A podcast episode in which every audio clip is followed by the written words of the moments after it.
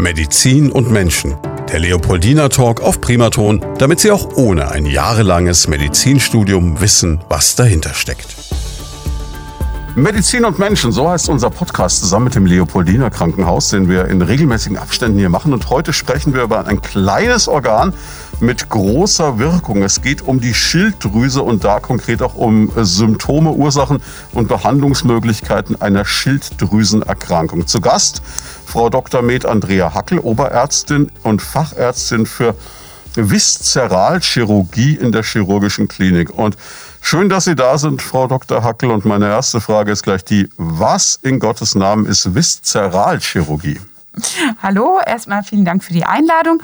Genau, ich freue mich auch hier zu sein und ein bisschen was erzählen zu können. Ja, Viszeralchirurgie ist sozusagen die Chirurgie der inneren Organe, also Bauchorgane, ähm, die Schilddrüse, na, also die Hormondrüsen gehören da auch dazu, immer ausgenommen sozusagen den Urogenitalbereich, also beim Mann der Urologe für die Prostata und ähm, ähm, die Blase zuständig und äh, bei der Frau eben der Gynäkologe für die Eierstöcke, den, ähm, die Gebärmutter, aber alles andere sozusagen, was im Bauch passiert, wird durch den Viszeralchirurgen operiert und die Schilddrüse ist eben ein, eine Hormondrüse und gehört damit auch dazu zu unserem Fachgebiet.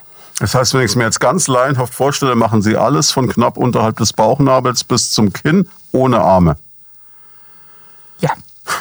Ja. Also, das war jetzt, das war jetzt die laienhafteste. Ja. Aber das mit dem Bauchnabel stimmt nicht ganz, weil der Enddarm gehört ja auch dazu. Also an und für sich, wenn Sie so wollen, vom, vom Knie bis zum Kinn.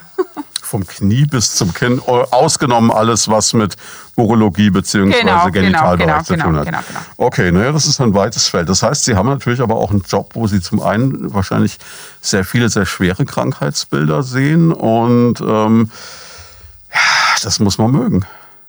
Ja, also ähm, das stimmt schon. Also die Viszeralchirurgie ist, das macht die Faszination wahrscheinlich aus, ist so ein bisschen ähm, von allem etwas. Also es gibt vermutlich wenige Menschen, die in ihrem Leben niemals mit einem Allgemein- und Viszeralchirurgen in Berührung kommen, weil wir halt auch ganz ähm, banale, ganz alltägliche Sachen machen, also Hämorrhoiden, mal einen Abszess spalten. Na, also auch das gehört zu unserem Arbeitsfeld. Und ähm, gleichzeitig aber eben, da haben Sie recht, auch sehr schwere Krebserkrankungen ähm, oder auch Unfälle. Also äh, man wird, wenn man einen Unfall hat, nicht zwingend vom Unfallchirurgen operiert. Wenn da ähm, zum Beispiel, wenn man eine Verletzung an der Milz hat, ne, das operiert dann der Viszeralchirurg und da geht es natürlich in wenigen Minuten auch manchmal um Leben und Tod und ja, das muss man mögen, dafür muss man Leidenschaft mitbringen. Wenn man die aber hat, dann ist es der, der schönste Beruf der Welt, wie man so sagt. Ne? Was hat Sie überhaupt auf die Idee gebracht, grundsätzlich mal den Arztberuf zu wählen? Waren Sie so jemand, der schon als Kind gesagt hat, will ich unbedingt oder kam das irgendwann später? Nein, da also falle ich etwas aus der Reihe. Die meisten Kollegen sagen das ja, sie wollten das schon in der Schule, wollte hm. ich nicht. Ähm, ich wollte vieles, und nichts Konkretes, muss man einfach sagen. Was ich aber wusste, war, dass ich keinen Bürojob haben will, dass mhm. ich mit Menschen arbeiten will, ähm, dass ich äh, möglichst was Abwechslungsreiches und Reisen war mir äh, immer auch wichtig. Also ich habe auch im Studium äh, ganz viel äh, im, im, Ausland meine Praktika absolviert und das ist halt ähm, schon ähm, auch, finde ich, also jetzt in der Pandemie spielt das natürlich keine Rolle, aber grundsätzlich könnte ich jederzeit überall arbeiten, weil zum Operieren muss man jetzt nicht unbedingt viel Sprache können. Ne? Das geht, Blinddarmentfernung geht für jeden und immer und überall gleich. Das heißt also, ich habe so meine Jugendzeit damit verbracht, als Barmixer zu arbeiten. Ich habe einfach den Cocktailchecker genommen und konnte überall auf der Welt hm. an einer Bar arbeiten. Sie packen ja. das Skalpell ein und dann ist egal wo. Jetzt mal so. Ja, ganz grob, ganz grob. Aber im Prinzip ist es schon so, ja. Jetzt könnte man natürlich ähm, die Frage stellen, wenn Sie überall auf der Welt arbeiten können, warum ausgerechnet in Schweinfurt? ähm, ja, also ich komme nicht gebürtig aus Franken, ich komme aus dem Bayerischen Wald, bin aber quasi durch Studium nach Würzburg gekommen.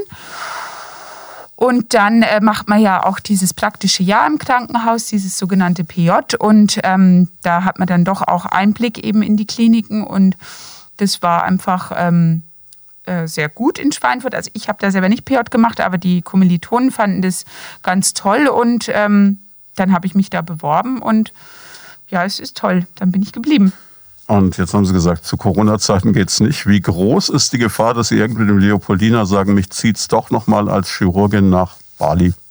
Naja, also ähm, das ist ja auch immer ein bisschen abhängig von der persönlichen Lebensplanung und da gibt es sicherlich im Zeiten im Leben, wo das besser passt. Also im Studium, da ist man ja ungebunden und frei, da macht man das leichter mal jetzt. Ähm, in der Lebensphase, wo man vielleicht auch Familie und kleine Kinder hat, da ähm, ist man doch eher sesshaft. Ne? Das war jetzt eine sehr diplomatisch formulierte Antwort. Jetzt muss ich noch eine Frage stellen, auf die Sie bestimmt auch wieder diplomatisch antworten werden. Wenn ich mir so die letzten Podcasts so ein bisschen Revue passieren lasse, dann hatte ich viele Menschen hier, die das Amt eines Oberarztes bekleiden. Mhm. Der doch überwiegende Teil davon war männlich. Ja. Und ähm, ich habe auch schon Ärztinnen hier im Interview gehabt, die gesagt haben, es ist immer noch so ein bisschen Männerdomäne, teilweise Halbgott in Weiß. Natürlich ist das am Leopoldiner Krankenhaus ganz anders, ne? mhm. ne? aber äh, allgemein in der Medizin in fernen Orten soll es so sein. Mhm. Erleben Sie das auch? Also muss man Ellenbogen haben als Oberärztin? Naja, also Ellenbogen, das klingt schon so ein bisschen negativ, aber Grundsätzlich ist es also definitiv so, die Chirurgie ist nach wie vor ein, ein sehr männlich geprägtes Fach und ähm, Oberarzt wird man ja nun mal auch in einem Alter, wo eben dann auch Familienplanung eine Rolle spielt und da werden schon Frauen generell eher nach wie vor heutzutage übergangen. Das ist schon so. Das ähm, ist sicherlich ähm, eine erfreuliche Ausnahme, dass ich diesen Posten bekleiden darf. Wobei man natürlich sagen muss, im Grunde genommen sollte es normal sein, weil genauso wenig wie bei einem Mann nachgefragt wird, wie er Familie und Job unter den Hut kriegt, müsste man bei Ihnen nachfragen. So ist es. So ist es. Aber Chirurgie ist halt vielleicht auch dafür wirklich, es ist nicht bloß schlecht, nicht vorhandener guter Wille der Chefärzte, sondern es ist schon auch ein schwieriges Fach. Also man kann da halt auch unter Umständen nicht pünktlich Feierabend machen. Man kann nicht einfach im OP die, die, das Messer eben das Bildliche fallen lassen und sagen, gut, ich gehe jetzt in die Kita. Ne, das ist schon so, dass man eben da ein gutes Netzwerk braucht, Kollegen, einen Chef, der das mitmacht, aber halt auch persönlich muss man natürlich irgendwie ein Backup haben. Also idealerweise der Ehepartner, der sagt, okay, ich trage das auch mit und ich ne, trete vielleicht auch mal beruflich eine Zeit lang kürzer, damit du weiter so arbeiten kannst. Also da muss viel zusammenpassen, damit es klappt. Es gibt also nicht sowas wie einen 9-to-5-Job bei Ihnen? Nein, in der Viszeralchirurgie eigentlich nicht. Also man kann es sicherlich mal streckenweise äh, für eine gewisse Periode, vielleicht wenn das Kind ganz klein ist, etwas herunterfahren. Aber generell ist es ein Job, den man fast eigentlich ausschließlich im Krankenhaus machen kann. Ähm, da gibt es wenig Möglichkeiten, in eine Praxis zu gehen. Und Viszeralchirurg wird man halt schon an und für sich auch, weil man eben dieses breite Spektrum und auch diese großen Operationen machen will. Und dann muss man eben auch viel operieren. Nur wer viel operiert, ist dann auch gut in seinem Fach. Das ist schon so. Sie sind ja nicht allein in dem Bereich, sondern Nein. Sie haben ein ganzes Team unter sich. Mhm. Wie viele Leute sind das und was machen Sie so alles jetzt? Wir haben jetzt schon gehört, vom Knie bis zum bis zum Hals. Was umfasst mhm. das alles ganz konkret? Mhm. Also die äh, Klassiker sind eben äh, Blinddarm- und Gallenblasen-OP. Das ist das, was jeder kennt und was, was eben, wo wir ähm, viele Patienten behandeln oder auch Hämorrhoiden. Das sind so die drei Volkskrankheiten, sage ich jetzt mal. Dann folgt eigentlich direkt auch wirklich die, die äh, Schilddrüsen-OP. Das ist eben auch was ganz Häufiges, ein Routineeingriff. Ähm, dann ähm, Darmkrebs ist ein großes Thema, ist ja eine sehr häufige Krebserkrankung und dadurch, dass ähm, doch erfreulicherweise auch die Vorsorgeuntersuchungen mehr wahrgenommen werden ähm, mit der Zeit, ähm, wird der Krebs eben auch früher erkannt und ist dann in der Regel auch ähm, wirklich gut operabel. Also da haben wir viele Patienten. Krebserkrankungen des Magens sind Gott sei Dank sehr, sehr viel seltener geworden in den letzten Jahren und Jahrzehnten. Gibt es aber auch noch. Speiseröhrenkrebs wird durch uns behandelt, ähm, wenn es Absiedelungen in die Leber gibt oder auch ähm, Tumore, die lebereigen sind, ähm, Bauchspeicheldrüse, da eventuell auch die ähm, chronische Entzündung, wobei das eher eine seltene, seltener Grund ist, ähm, jemanden zu operieren. Genau, und dann halt Entzündungen an die, all diesen Organen. An all diesen Organen kann es auch Entzündung geben, nicht nur am Blinddarm und Oft ist auch das ein Grund zu operieren. Oder halt ähm, Unfälle eben. Ja, Autounfälle. Viel seltener, Gott sei Dank, natürlich Schuss- und Stichverletzungen. Da wird es jetzt schon wirklich exotisch. Ne? Und wenn die Leute im Bauchdarm operiert sind, dann bilden sich da Narben und Verwachsungen, aus welchem Grund auch immer man da jetzt operiert worden ist. Und die können dann zu Darmverschlüssen führen, auch noch Jahre und Jahrzehnte später. Also auch 40 Jahre nach Blinddarm-OP kann ich dadurch einen Darmverschluss bekommen. Mhm. Und das führt dann auch wieder zum Viszeralchirurgen. Also das äh, ist breit gefächert. Jetzt ist es natürlich ganz klar, dass der Radiomensch sich sofort auf die Exotik stürzt. Wie viele Schuss- und Stichverletzungen durften oder mussten Sie denn schon behandeln? Also die kann ich wirklich an einer Hand abzählen. Aber es kommt vor. Das kommt schon vor, ja. ja. Aber eben extrem selten und auch, ähm, da muss ich Sie jetzt enttäuschen, meistens äh, stehen da weniger sensationsträchtige Geschichten dahinter. Das ähm, ist. Der ungeschickte Jäger. Auch. Der dilettantische Koch auch. Genau. Okay, alles klar. Ja, aber man, man wird natürlich neugierig. Ja, was natürlich, glaube ich, wirklich ein, ein Riesenthema auch ist bei dieser ganzen Sache. Klar, Blinddarm kennt jeder. Die diversen Krebserkrankungen. Sie haben gerade das Thema Darmkrebs angesprochen und mhm. gesagt, das ist relativ häufig. Jetzt hatten wir schon eine ganze Sondersendung auch im Rahmen dieses genau. Podcasts, aber ich glaube, man kann gar nicht oft genug wiederholen, dass, äh, sagen wir mal, so Männer ab 50, genau. So meine Altersklasse, ja ihre Scham überwinden sollten und ja. ihre Scheu und ja. unbedingt zur Vorsorge gehen sollten. Ja, auf jeden Fall. Das ist wirklich wichtig und es ist auch wirklich nichts Schlimmes. Also. also, an der Stelle vielleicht mal, wenn man das darf, einen Cross-Verweis zu dem anderen Podcast, wenn Sie sich für das Thema interessieren. Genau. Das war sehr, sehr interessant. Was ist für Sie eigentlich das, das Spannende oder das Schwierigere? Es ist dieser Adrenalinschub, wenn jemand quasi in den Schockraum kommt und Sie müssen innerhalb von Sekunden oder Minuten entscheiden, was tue ich jetzt und wie gehe ich die Sache an. Oder vielleicht auch eine diffizile Sache, die Sie aber über Wochen oder Monate vielleicht planen konnten. Das sind ja zwei ganz verschiedene Geschichten.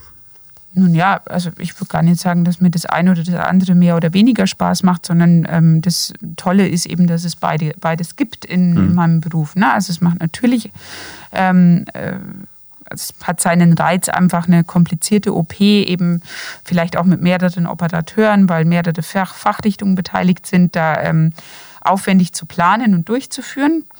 Aber ähm, ja, das ähm, muss man schon zugeben, wenn jetzt wenn es eben zu einem akuten Notfall kommt und man wirklich ganz schnell was entscheiden und durchführen muss und dann ähm, geht die Sache ja meistens Gott sei Dank gut aus, dann hat man halt wirklich ein Leben gerettet. Das darf man da in dem Moment wirklich sagen. Natürlich nicht alleine, sondern im Team. Ne?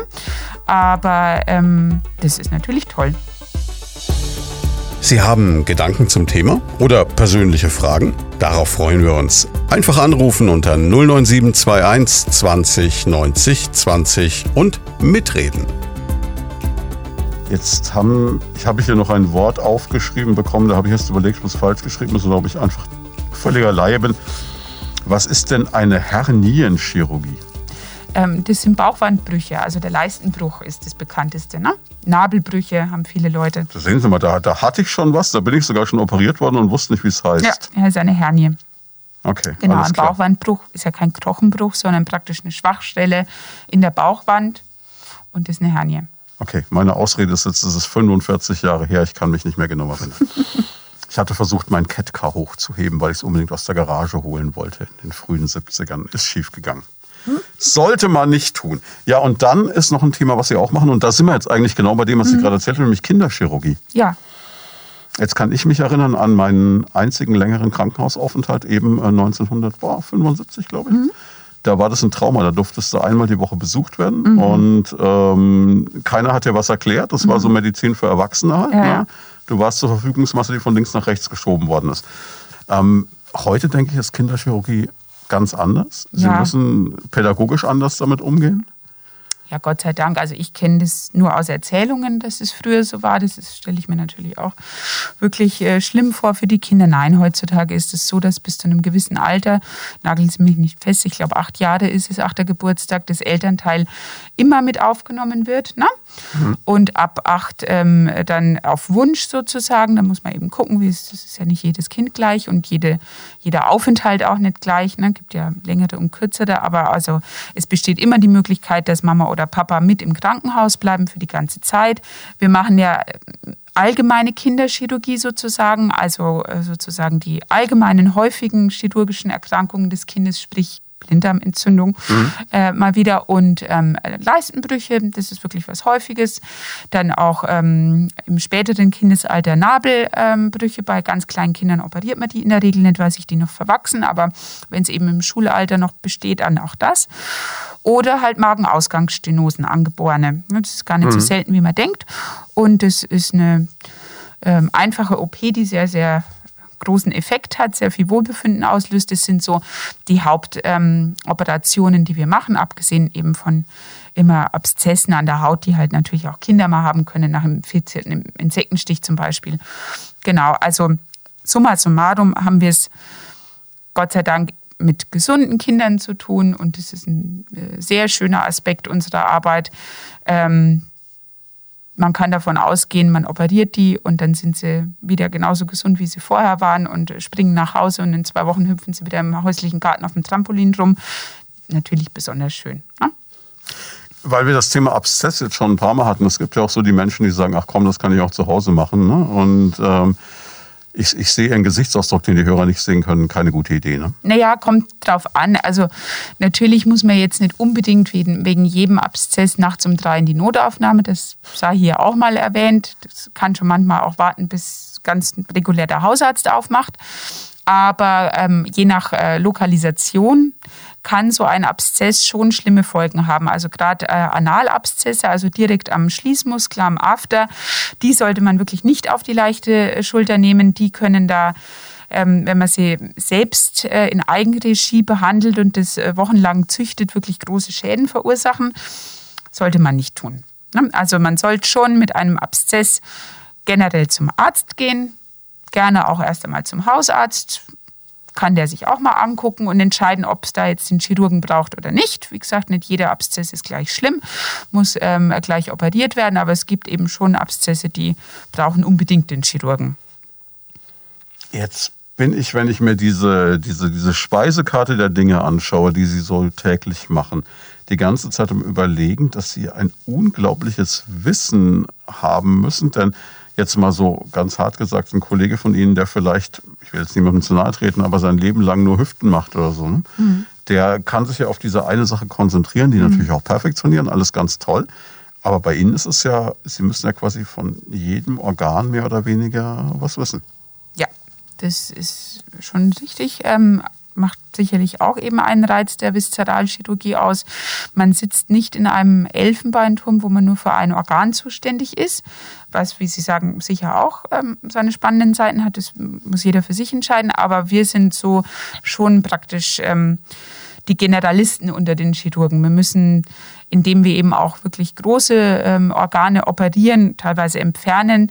Das hat ja natürlich Auswirkungen auf den gesamten Organismus. Deswegen wir müssen schon gucken, dass wir das Ganze im Blick haben. Und ja, viel Wissen ist es, aber es dauert ja auch ähm, nicht unerheblich lange, bis man sich Viszeralchirurg nennen kann. Also in der Regel darf man da schon vom Eintritt ins Studium bis zur Facharztprüfung mit mindestens 12, eher 13 Jahren rechnen. Das ist eine lange Zeit, da kann man schon viel lernen. Jetzt haben wir noch gar nicht über Ihr Team gesprochen. Mhm. Wie viele Leute sind Sie denn? Ähm, wir sind äh, aktuell ein Chefarzt, so wie mhm. es üblich ist, ähm, fünf Oberärzte und ähm, gut so zwölf Assistenzärzte circa haben wir.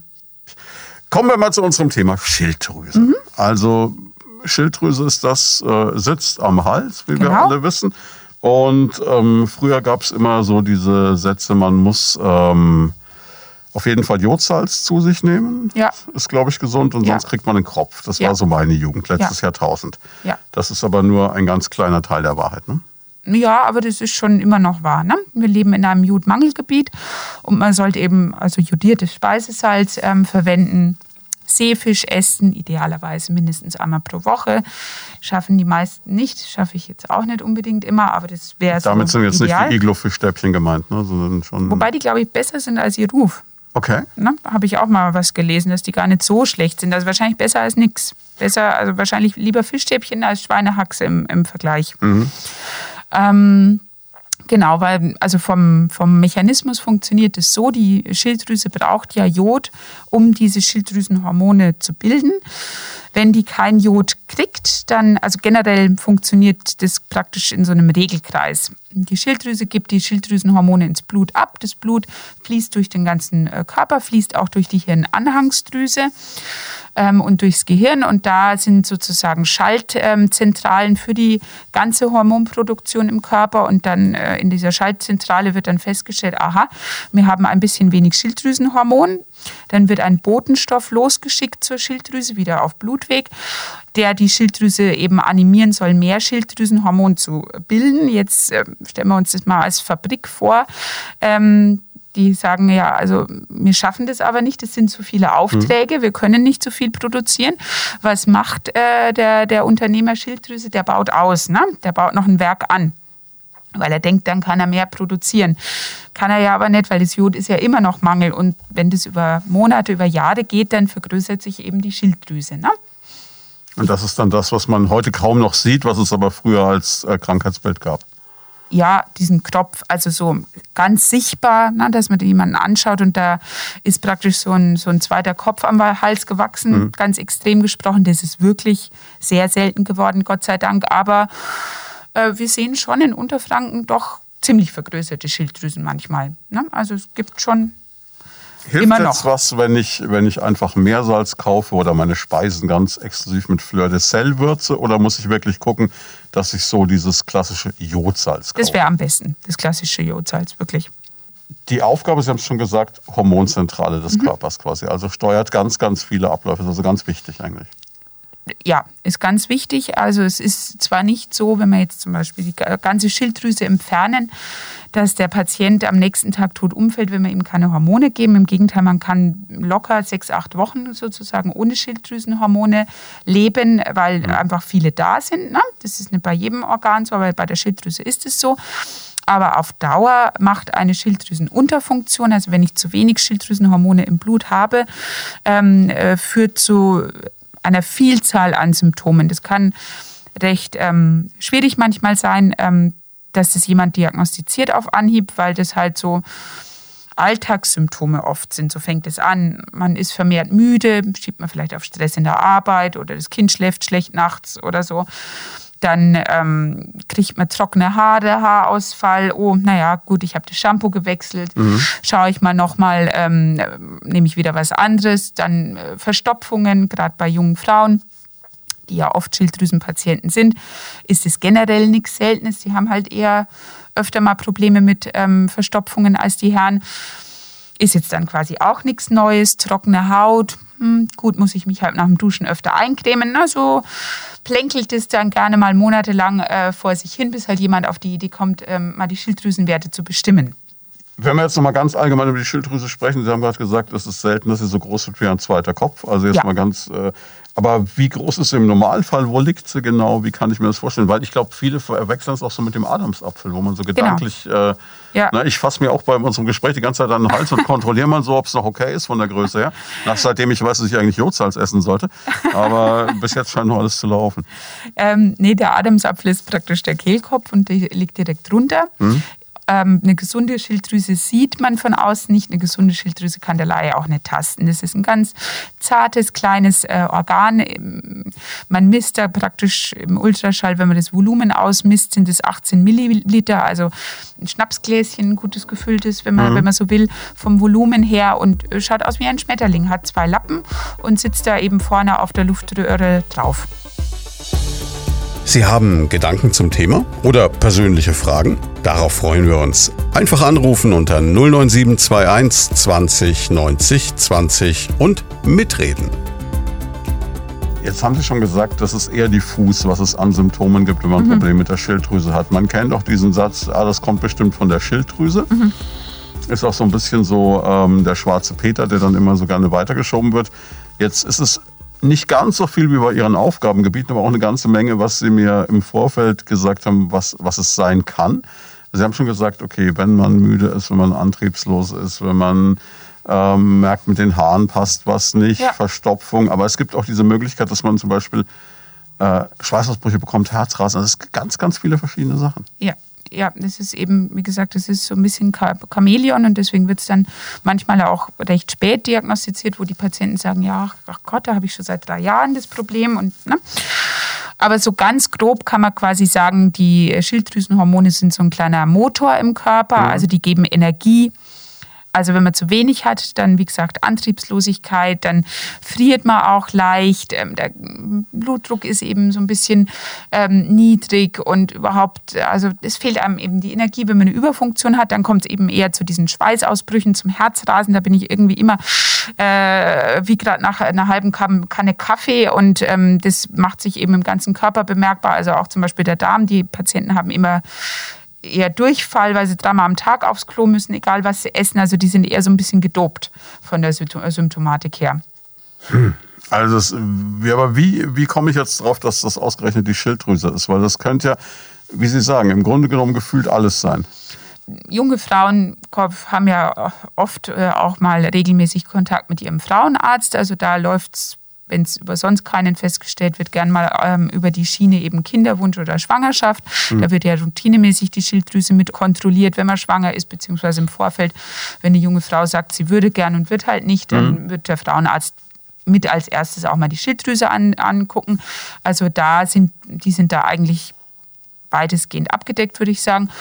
Und ansonsten muss man sagen, sollte man ja ab 35 zu diesem Check-up zum Hausarzt gehen, mhm. wo einfach der Hausarzt ganz allgemein guckt selbstverständlich auch Anamnese macht und der wird da auch solche Dinge abfragen, wie, wie ist es denn mit, mit der Leistungsfähigkeit, ist Ihnen was aufgefallen? Und dann ist ja die erste Untersuchung der Schilddrüse eben eine ganz einfache, einfach mal tasten, der Arzt tastet und nimmt Blut ab und bestimmt eben einmal das sogenannte TSH. Das ist dieser Botenstoff aus der Hirnanhangsdrüse, der die Schilddrüse eben mhm. animieren soll zu arbeiten. Und T3, T4, das sind die zwei Schilddrüsenhormone, die die Schilddrüse bildet. Und dann weiß man schon einiges. Ne? Also da kann man schon mal gucken, in welche Richtung das geht. Jetzt ähm, komme ich die ganze Zeit gedanklich bei dem Thema Schilddrüsen beim Jod auch auf eine ganz andere Sache, die mir vielleicht jetzt auch gerade im Kopf ist, weil zum einen es gar nicht so lange her ist, dass ich das Unglück von Tschernobyl gejährt hat mhm. und zum anderen, weil wir hier quasi in Sichtweite eines inzwischen abgeschalteten Atomkraftwerks leben.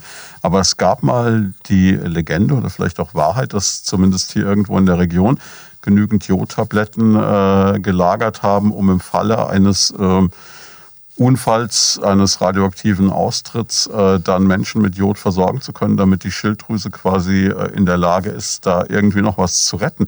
Das heißt, auch in so einem äh, eher abwegigen Fall wäre die hm. Schilddrüse wichtig. Ja, das stimmt. Also äh, zunutze macht man sich das ja zum Beispiel bei der Radiojodtherapie. Da wird sozusagen ein, ein äh, radiogenes, ein radiogener Stoff äh, mit Rot, Jod, also man hat Schilddrüsenkrebs, man mhm. kriegt die ganze Schilddrüse entfernt und unter Umständen ist nicht immer gleich, aber jetzt mal ne, bei, bei vielen Patienten wird dann nachher noch eine Radiojodtherapie nachgeschaltet, um praktisch die Schilddrüse von innen zu bestrahlen. Also die ist zwar entfernt, aber kleine Reste können da noch sein, einzelne Schilddrüsenzellen und die will man sozusagen auch noch killen. Und ähm, dann kriegt der Patient eben radiogene, einen radiogenen Stoff, an dem Jod hängt. Und ähm, die Schilddrüsenzellen sind dann ausgehungert, weil man hat die Schilddrüse entfernt, sechs, acht Wochen gewartet, sodass der Körper so richtig praktisch nach Schilddrüsenhormon lechzt. Mhm. Und dann werden diese übrig gebliebenen Zellen, werden dieses Jod ähm, so richtig in sich aufsaugen und damit halt auch das radiogene Material und dann wird er quasi von innen bestrahlt. Also das ist sozusagen ein, da macht man sich diesen Effekt, dass die Schilddrüse eben das Jod ganz dringend aufnehmen will, für die Therapie zunutze. Das ist echt eine raffinierte Technik. Ja, das ist wirklich raffiniert. Auf die Idee muss man erstmal kommen. Ja. Jetzt haben wir schon angesprochen, man kann an der Schilddrüse eine Krebserkrankung erleiden. Mhm. Man kann dann, und das sind, glaube ich, die zwei großen Themen, eine Unter- und eine Überfunktion haben. Mhm. Ähm, äußert sich das in der Symptomatik unterschiedlich oder bleibt das ähnlich diffus? Ähm, wie gesagt, das ähm, muss nicht unbedingt eindeutig sein. Also das heißt jetzt nicht, wenn ich äh, nächtliche Schweißausbrüche habe, dass ich keine Unterfunktion haben kann. Mhm.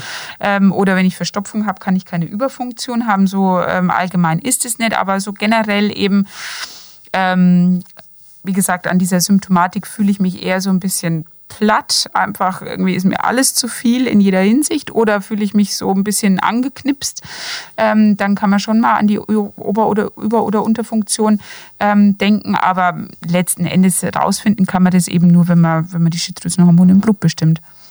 Aber es bedeutet auch, wenn Sie das so schildern, dass es durchaus eine psychische Komponente auch hat. Also wenn die Schilddrüse nicht funktioniert, merke ich das auch ja. einfach wirklich in meiner Psyche. Ja, auf jeden Fall. Also auf jeden Fall, ähm, das weiß ich eben auch von, von Patienten, die wir operiert haben und dann eben diese Radiotherapie nochmal bekommen haben, die müssen ja eben so eine mhm. Zeit lang in die maximale Unterfunktion getrieben werden sozusagen.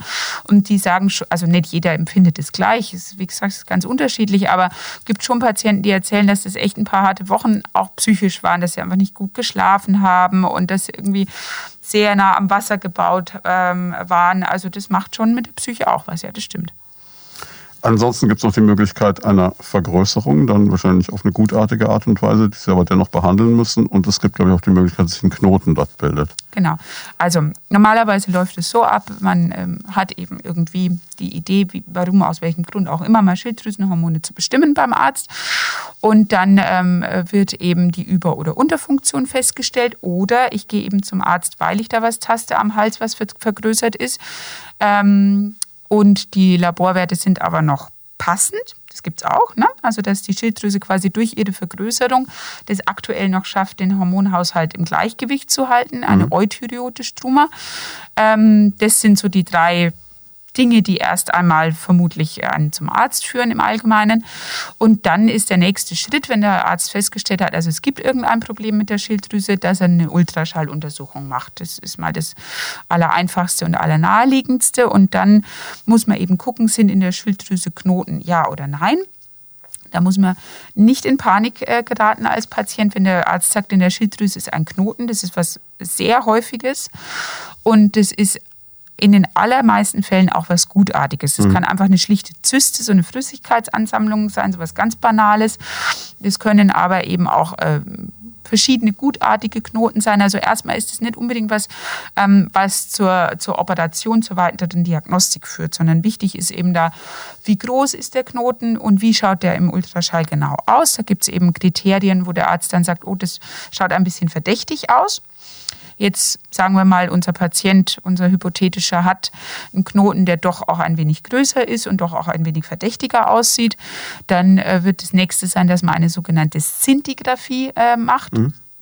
Auch da kommt wieder ähm, äh, praktisch ähm, äh, Strahlung ins, ähm, ins Spiel und dann äh, wird da ein Bild aufgemacht, äh, wo man halt die Schilddrüse darstellt und wo ähm, dann sozusagen ein umgangssprachlich nennt man das heißer oder kalter Knoten gefunden werden kann. Ein kalter Knoten ist eben einer, der nicht aktiv mitspielt sozusagen, nicht aktiv Dinge aufnimmt und produziert. Und ein heißer Knoten ist eben ähm, einer, der ähm, äh, Schilddrüsenhormone produziert und dafür eben auch dieses strahlende Material aufgenommen hat.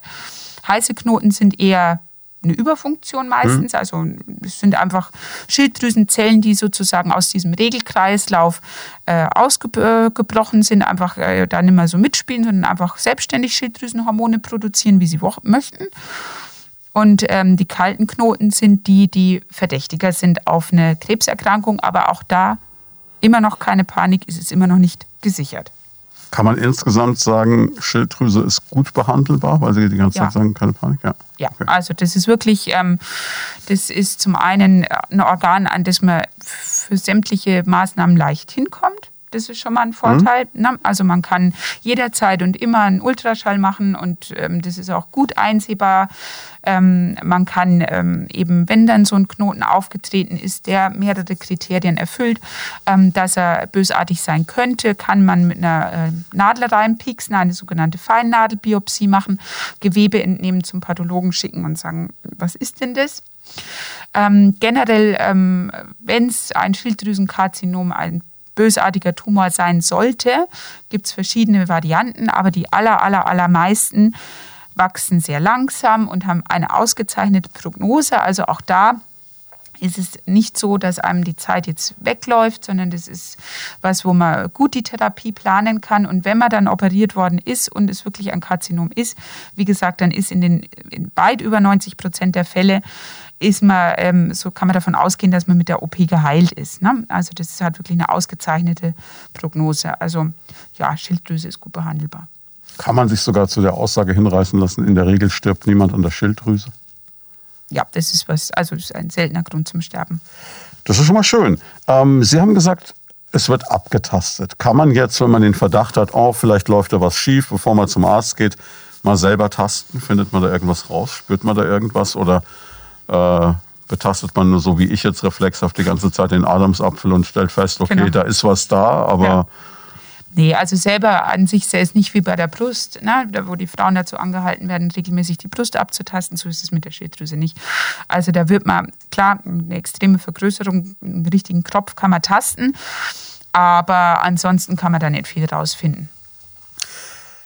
Ja, das heißt, als Laie ist man ziemlich aufgeschmissen. Man muss zur Fachfrau, zum Fachmann, ja. der die oder der sagt einem dann, was los ist. Jetzt ähm, Nehmen wir mal an, wir haben irgendwas, dann gibt es ja verschiedene Möglichkeiten, das zu behandeln. Das ist nicht gesagt, dass sie sofort ins Spiel kommen. Ne? Mhm. Wäre man jetzt ein Wellensittich, würde man Trill futtern. Ne? Das sind diese wichtigen Jod-11-Körnchen drin. Das habe ich mal irgendwann von der Werbung noch im Hinterkopf. Aber es gibt zumindest auch wirklich eine Möglichkeit, Medikamente zu nehmen. Ja, ähm, genau. Also eine einfach, ein einfacher, unkomplizierter Klopf im Umgangssprachlichen. Mhm. Also äh, ist, wenn, er, wenn wir von einer leichten Vergrößerung sprechen, Grad 1 und 2, das ist das weitaus häufigste, der wird einfach sozusagen mit Hormonen ähm, äh, und Jod äh, behandelt. Ne? Dass man, mhm. diesen, mhm. dass man den Regelkreis quasi wieder in die richtige Bahn lenkt und ähm, da kommen wir an und für sich nicht ins Spiel. Wenn es natürlich so weit gediehen ist, dass es eben Grad 3 oder 4 ist, also dass es äh, Schluckbeschwerden, Atemprobleme gibt, weil es die Luftröhre eben verdrängt, also am Hals ist ja nur begrenzt Platz. Also Ach so, und dann schnürt das quasi dann richtig ab. Dann schnürt ja. einem das den Hals ab. Na, die haben da so ein richtiges enge Gefühl, die Patienten. Also die, das, da muss man natürlich operieren. Na, da kann man jetzt nicht mit, mit Tabletten kann man da nicht viel ausrichten. Genau, das ist das äh, sozusagen bei der Vergrößerung ganz allgemein. Und bei den Knoten kommen wir eben auch nicht unbedingt ins Spiel oder eher nach einer Zeit. Also so ein Knoten wird gern mal, also der Fachmann erst einmal für die Schilddrüse ist der Nuklearmediziner mhm. und der kontrolliert die Knoten und ähm, kann da eben genannte Untersuchungen erstmal durchführen und ähm, oft ist es so, dass Patienten schon einige Male beim Nuklearmediziner waren und dann erst nach ein paar Jahren kommen, weil halt jetzt doch der Knoten irgendwie im letzten halben Jahr gewachsen ist, der sich immer still verhalten hat und jetzt müsste man halt doch mal gucken. Mhm. Ähm, wenn es jetzt um die Überfunktion geht, dann ähm, ist auch nicht unbedingt der Chirurg immer der erste Ansprechpartner. Diese Autonomie kann man mit sogenannten Thyreostatika erstmal behandeln, also Tabletten sozusagen, die das hemmen, dass die Schilddrüse so überschießend Hormone ähm, bildet. Das ist auch immer notwendig, also egal wie es weitergeht mit der Therapie, einfach weil diese Überfunktion von der Symptomatik auch wesentlich unangenehmer ist als die Unterfunktion. Also das klingt so schön, man ist angeknipst, aber das ist wirklich unangenehm für die Patienten. Die können teilweise nachts nicht schlafen, weil ihnen das Herz rast. Ähm, also schon allein deswegen muss man das in Ordnung bringen. Und dann ist es eben für den Blutdruck, für den Kreislauf, also die haben oft einfach auch ganz hohen Blutdruck, das muss man erstmal in Ordnung bringen. Und dann ähm, kann man erstmal mit Radiotherapie das versuchen dass ähm, man quasi eben von innen die Schilddrüsenzellen ähm, ja, bestrahlt und sozusagen abtötet, wenn man Das, so was Sie vorhin angesprochen genau. haben, diese wirklich recht raffinierte Geschichte. Genau. Und ähm, wenn das aber nicht zum Erfolg führt oder aus irgendeinem Grund der Patient das nicht möchte, also zum Beispiel ähm, eine, eine junge Frau mit Kinderwunsch, die wird nicht schwanger, weil eben, weil sie diese Überfunktion hat, was, was durchaus so sein kann, dann ist es halt etwas, was sich länger hinziehen. Ne? Also man, man, nimmt erst diese Medikamente, dann hat man diese Radiojodtherapie. Da sollte man ähm, ungefähr sechs Monate lang nicht schwanger werden, einfach aus strahlentechnischen Gründen. Mhm. Ne? Und dann muss man eben gucken, erstmal beim Nuklearmediziner hat es jetzt das, den gewünschten Effekt gebracht, dann hat es den vielleicht nicht gebracht, dann landet sie doch beim Chirurgen, da sind schnell mal zwei, drei Jahre um. Ne? Mhm. Also da, wenn die Patienten sagen dann oft, nein, dann möchte ich direkt operiert werden. Oder wenn eben ähm, noch der Verdacht auf einen Schilddrüsenkrebs im Raum steht, nebenbei. Also ne, da haben wir einmal den Knoten, der Hormone produziert, aber vielleicht noch einen anderen Knoten, der auch suspekt aussieht. Dann wird man natürlich nicht erst Radiotherapie machen und dann noch operieren, sondern dann macht man mit einer OP sozusagen alles. Sie haben Gedanken zum Thema oder persönliche Fragen? Darauf freuen wir uns. Einfach anrufen unter 09721 20 90 20 und mitreden. Wenn wir zum Thema OP kommen, da gab es ein Wort, da bin ich sofort hellhörig geworden, weil das meinen Berufsstand sofort irgendwie betrifft. Da stand das Wort Stimmbandnerv. Mhm. Und da kriegst du als Radiomoderator sofort hektische Flecken beim Gedanken ja. daran. Ja, das kann ich mir gut vorstellen. Also insgesamt ist es eben ein Routineeingriff, eine Schilddrüsenoperation und das ist auch in den allerseltensten Fällen etwas, was, was, was, äh, was komplikativ verläuft. Also die mhm. meisten Patienten gehen nach drei Tagen gesund nach Hause. So ist es. Aber bei jeder OP gibt es ähm, Risiken und Komplikationen und ähm, die Schilddrüse sitzt eben unterhalb des äh, Kehlkopfes und der Kehlkopf ähm, besteht aus vielen kleinen Muskeln. Ziemlich schönes Organ eigentlich. Und diese Muskeln werden von einem Nerven versorgt, der aus dem Zwerchfellnerv kommt, der wiederum an der Halsschlagader nach unten läuft. Und jetzt muss ja dieser Nerv sozusagen einmal von der Halsschlagader in die Mitte zum Kehlkopf. Und mhm. da läuft er eben direkt da schmuggelt er sich so ein bisschen an die Schilddrüse ran. Mhm. Ja, macht gern auch mal so eine Schleife und ist ein ganz zartes Gebilde und der muss natürlich weg von der Schilddrüse. Mhm. Und da besteht selbstverständlich die Gefahr, dass man den verletzt. Na, überall, wo man operiert, kann auch was verletzt werden, was eigentlich nicht verletzt werden soll, wenn es ganz in der Nähe ist.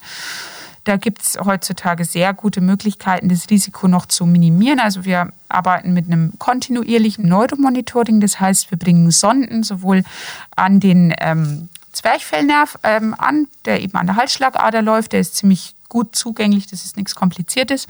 Und ähm, die, der Narkosearzt benutzt einen speziellen Beatmungsschlauch, der dann Sonden praktisch hat, die direkt an den Kehlkopfmuskeln liegen. Und wenn alles in Ordnung ist, ist es eben auch so ein Kreis, der intakt ist. Und dann hören wir in der OP die ganze Zeit so ein monotones Pochen, so ein bisschen wie so auf einer Sklavengalerde pocht es da die ganze Zeit vor sich hin. Und dann ist alles gut. Und sobald man sozusagen auch nur ein bisschen diesen Stimmbandnerven dehnt, schlägt das Gerät Alarm, sobald sich praktisch mhm. die Nervensignale verhindern. Und dann weiß man schon, selbst wenn man ihn noch nicht sieht, aha, in der Ecke, Vorsicht, Vorsicht. Und dann ähm, gehört zu jeder ähm, Schilddrüsen-OP, dass man diesen Stimmbandnerven eben sieht und schont. Muss ich Sie nicht fragen, ob Sie Musik hören beim Operieren? Nee, weil Sie Nein. hören ja auf das Pochen des Nervs. Ja. Ne?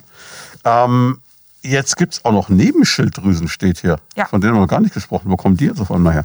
Naja, die haben eigentlich mit der Schilddrüse nichts zu tun, außer dass sie daneben liegen. Mhm. Das sind ganz eigene Hormondrüsen. Und ähm, also ein ganz spannendes Organ, das keiner kennt meistens, bis er selber damit zu tun hat. Und zwar regeln die ähnlicher Mechanismus, eben wieder die Hirnanhangsdrüse mhm. als oberster Boss, die regeln unseren Kalziumspiegel im Blut. Kalzium mhm. zu niedrig, Nebenschilddrüse wird aktiv, Kalzium zu hoch, Nebenschilddrüse gibt Ruhe. Und das ist gar nicht so unwichtig. Bei Kalzium denkt jeder ähm, nur an Knochen. Das stimmt auch. Allerdings ist das Kalzium im Blut ganz, ganz wichtig für den Herzschlag, für die Herzmuskulatur. Die Herzmuskulatur braucht das Kalzium in der richtigen Konzentration, um das Herz richtig zum Pumpen zu bringen. Also ist ein sehr wichtiges Organ. Und ähm, spannend auch deshalb, weil es äh, ganz variabel ist. Also der Otto-Normalverbraucher hat vier Nebenschilddrüsen, die praktisch oben, unten, rechts und links an den Schmetterlingsflügeln von unserer mhm. Schilddrüse liegen. Sind sehr, sehr, sehr klein, also maximal, ja, also eine Erbse ist schon, da sind sie schon leicht vergrößert, also kleiner als eine Erbse. Man kann aber auch bis zu sechs Stück haben. Man kann mhm. auch am Zungengrund eine Nebenschilddrüse haben. Man könnte die auch irgendwo an der Lunge haben, theoretisch. Also das sind exotische Fälle, aber das gibt's. Auf jeden Fall ein faszinierendes Organ. Mhm. Und Kalzium ist ja wirklich, wie man sagt, glaube ich, auch, man soll nicht zu viel Cola trinken, weil das Kalzium rauben würde, mhm. wenn man irgendwo ja. gehört. Ja, ja ich glaube, man muss wirklich viel Cola trinken, dass das einen Effekt hat. Andere Effekte stellen sich dann eher ein. Ja, ich glaube auch. Okay, jetzt die Tatsache, dass wir dem Ganzen jetzt schon fast eine Stunde Sendezeit widmen, sagt aber auch wieder, es ist nichts Seltenes, dass jemand mit der Schilddrüse zu Ihnen kommt. Nein, also Schilddrüse ist wirklich was Häufiges und eben auch eine relativ häufige Operation, die aber wirklich eigentlich ein Routineeingriff ist und eben Gott sei Dank in den meisten Fällen, äh, wenn wir einen äh, Knoten operieren, war es dann am Ende doch was Gutartiges. Selten eher, dass, ähm, das ein Karzinom ist und wirklich ähm, ausgesprochen exotisch, dass das was mit einer schlechten Prognose ist. Also meistens sehr, sehr gut behandelbar. Und ähm, Nebenschilddrüsenadenome, also Nebenschilddrüsenvergrößerungen operieren wir eben auch. Und ja, das ist aber generell eher was Seltenes. Jetzt habe ich immer von den Damen in der Redaktion den Auftrag, wann immer ich irgendetwas mit äh, chirurgischem Personal mache, soll ich fragen, wenn Sie da operieren, wie viel Narbe bleibt denn da? Mhm. Weil es ist ja dann doch eine Stelle, die man, also außer mit dem großen Diamantenkollier schlecht verdecken kann oder mit dem Rollkragen. Mhm.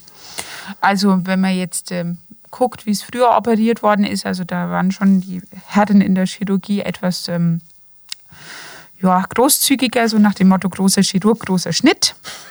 Das macht man heute generell nicht mehr so. Also äh, wenn man ganz klassisch eben den Schnitt am Hals ansetzt, dann versuchen wir den so wirklich so klein wie möglich zu halten. Und ähm, wenn da irgendwo eine Hautfalte ist, in der man es verstecken kann, dann wird die Narbe versteckt, also kosmetisch. Klar, das ist eine Narbe, aber die macht kosmetisch, denke ich, äh, weniger Probleme. An der Stelle muss man aber auch ehrlicherweise sagen, ähm, es gibt ja ähm, auch die Möglichkeit, die Schilddrüse minimalinvasiv zu operieren. Mhm. Also zum Beispiel über die Achselhöhlen, über die Brustwarzen, über den ähm, Zungengrund nach unten oder auch den Schnitt hinterm Ohrläppchen, dann unter der Haut nach vorne. Gibt es alles. Ähm, wir machen keins der genannten Verfahren. Also zum einen, weil man sich da wirklich das wirklich ähm, was, was viel Übung ähm, erfordert, da eben von der Brustwarze den, übers Dekolleté unter der Haut nach das oben. Das versuchte ich mir Organ. gerade vorzustellen, wollte es ja. mir nicht vorstellen. Ne? Genau, also das muss man schon, da muss man halt wirklich eigentlich fast nichts anderes operieren. Also das ist eher was für, für, für große Zentren. Ne? Ähm, und für den Privatpatienten. Ne, nein, das würde ich so nicht sagen, aber also, wenn es jetzt meinetwegen eine junge Frau ist, die Schauspielerin, Model ist, ist das schon eine Option. Ne? Also das ist jetzt nichts. Ähm, Ob ich dann unbedingt an der Brustwarze lieber operiert werden will als am Hals, da machen wir dahingestellt. Aber ich stelle mir das halt auch unangenehm vor, durch den Zungengrund, das, das will ich mir gar nicht vorstellen. Also durch den Zungengrund, das muss man ehrlich sagen, das ist was, was es aktuell nur in Studien gibt. Also das okay. ist wirklich äh, ab, äh, also noch fernab der, des chirurgischen Alltags. Aber zum Beispiel hinterm Ohrläppchen dieser Zugang, der ist in einigen Zentren schon etabliert. Die machen da wirklich halt, also im Verhältnis zu diesem exotischen Zugang viele Patienten und haben auch gar keine schlechten Ergebnisse, das muss man schon so zugeben. Allerdings, wie gesagt, da muss man sich sehr darauf spezialisieren und also ich persönlich finde da, also ich stehe da nicht dahinter. Ich finde eben auch, dass es in keinem Verhältnis steht, für mich jetzt als Operateur von der Brustwarze diesen ganzen Weichteilschaden nach oben zu setzen, zu dem in der Regel wirklich kleinen Schnitt. Wie gesagt, wir geben uns sehr große Mühe, den Schnitt, wird, jeder halbe Zentimeter wird gespart, der gespart werden kann. Und dann ist es in der Regel wirklich ein kleiner Schnitt an der, an der Drosselgrube sozusagen. Also ich glaube, ähm, nein. Da, äh Wo wir gerade beim Thema Operationsmöglichkeiten sind. Es ist ja nicht so, dass die Schilddrüse immer komplett raus muss. Also schon gesagt, minimalinvasiv ist eine Möglichkeit. Es gibt natürlich die Option, dass die Schilddrüse entfernt werden muss.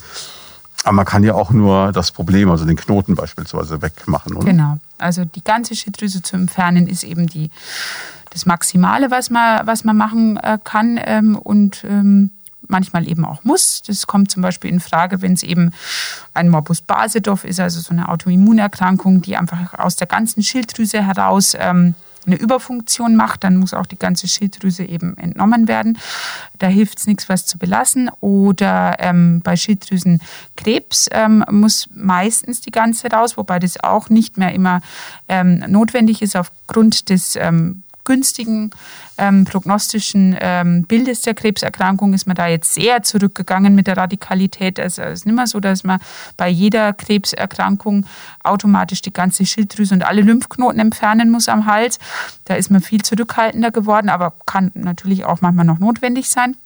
Aber man versucht eigentlich eher sparsam ähm, zu operieren. Zum einen, weil das ähm, Risiko, dass eben diese Stimmbandnerven, über die wir gesprochen haben, äh, verletzt werden, natürlich, ähm, wenn man beide Seiten ganz entfernt am höchsten ist und ähm, auch, dass man mit den Nebelschilddrüsen Probleme kriegt, ähm, ist eben, wenn man alle vier sozusagen theoretisch entfernt, theoretisch tangiert, theoretisch ein Bluterguss reinquetscht durch die Haken.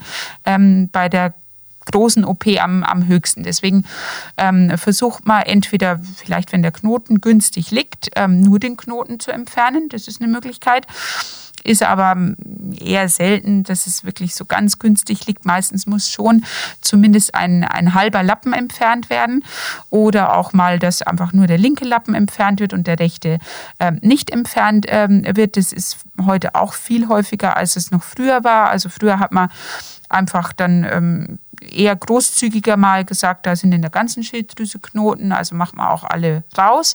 Mhm. Jetzt operiert man wirklich eher ganz gezielt auf den verdächtigen Knoten hin und wenn im anderen Schilddrüsenlappen nichts Verdächtiges ist, lässt man den auch in Ruhe. Dann ist er nämlich auch wie unoperiert.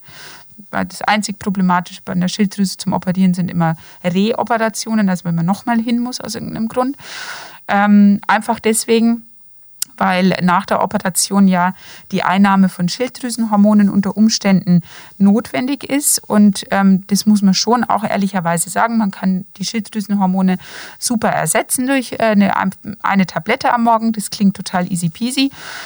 Ist aber wirklich so, dass man eben auch ehrlicherweise sagen muss, wenn die ganze Schilddrüse entfernt ist und der Mensch dann komplett auf diese Tabletten angewiesen ist, bis diese Einstellung der richtigen Dosis wirklich gut ist, das kann unter Umständen eine Zeit lang dauern und sich auch im Laufe des Lebens verändern. Also so ganz morgens schnell eine Pille und dann ist alles gut, ist es nicht, muss man ehrlicherweise sagen. Und schon ein kleiner Schilddrüsenrest, den man eventuell belassen kann, weil er gesund ist, hilft ungemein, um eben das mit der Dosierung gut in den Griff zu bekommen. Also man ist da sehr viel schonender, sowohl eben im Zugangswege, also man macht immer diesen großen Schnitt von links nach rechts und man versucht eben auch so klein wie möglich zu bleiben ähm, bei der Operation, wenn es irgendwie ähm, geht.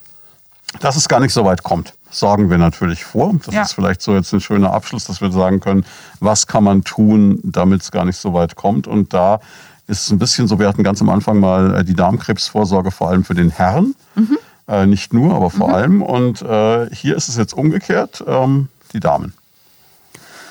Ja, hatten wir schon mal angesprochen, eben jodiertes Speisesalz, Seefisch essen und ähm, einfach eben ganz normal zum Hausarzt zu gehen, und bei äh, Problemen, die man sich nicht erklären kann, eben Haarausfall plötzlich, fahle Haut, ähm, Müdigkeit, Verstopfung, einfach mal dran zu denken und zu sagen, Mensch, kann man nicht mal Schilddrüsenhormone mitbestimmen? Und dann, wie gesagt, ist da schon ganz viel ähm, einfach abgedeckt an Diagnostik. Das ist ganz einfach. Und wenn dann wirklich ähm, das sozusagen ähm, in einem in einem frühen Stadium der Erkrankung erkrankt wird, braucht man vermutlich am Ende auch keinen Chirurgen.